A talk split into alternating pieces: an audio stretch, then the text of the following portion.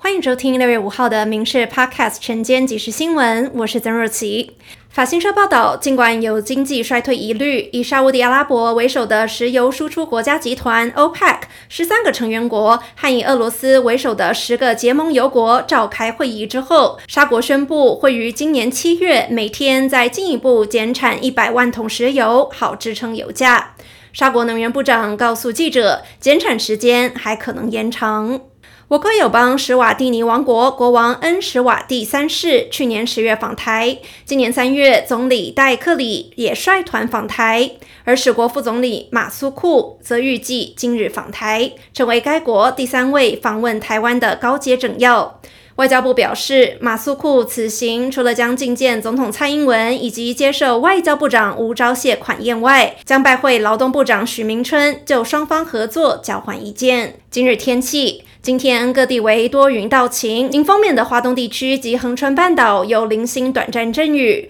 中午过后，西半部地区及其他山区有局部短暂雷阵雨，山区会有局部较大雨势发生的几率，请特别注意慎防溪水暴涨。低洼地区也请慎防积淹水。各地高温则约三十一到三十四度，南部地区及花莲纵谷有三十六度高温发生的几率。外出活动也请多补充水分。金管会公布最新今年首季本国金控集团国内及海外铺险统计数据，金控对中国铺险降至两兆一千八百六十二亿元，占整体海外铺险比重降到百分之八点六，金额与占比双双创统计以来的近三十二季最低。金控集团海外铺险金额前六大国家依序为美国、中国、英国、法国、南韩以及香港。中国是唯一呈现衰退未成长的市场。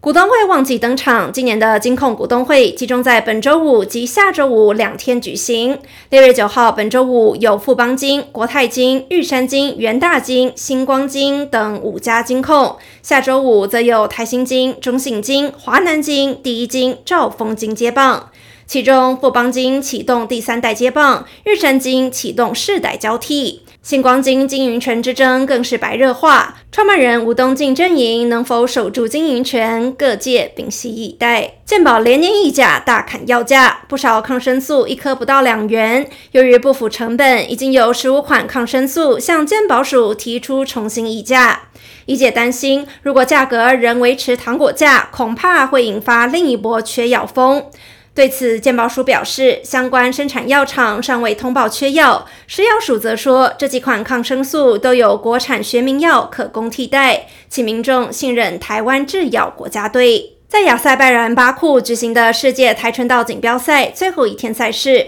台湾女将苏博雅在八强以一比二不敌中国左局，连两年败在她脚下。这届台湾代表队仅靠罗嘉玲踢回一面银牌。另外，在南韩举办的 U20 亚青田径赛，昨天首日赛程，我国代表队由女子标枪朱品勋率先指出首面银牌，桃园高中陈正安则在400公尺决赛上演大逆转，拿下铜牌。台湾队首日赛程已有两面奖牌进账。以上新闻由民事新闻部制作，感谢您的收听。更多新闻内容锁定下午五点半《民事 Podcast 晚间即时新闻》。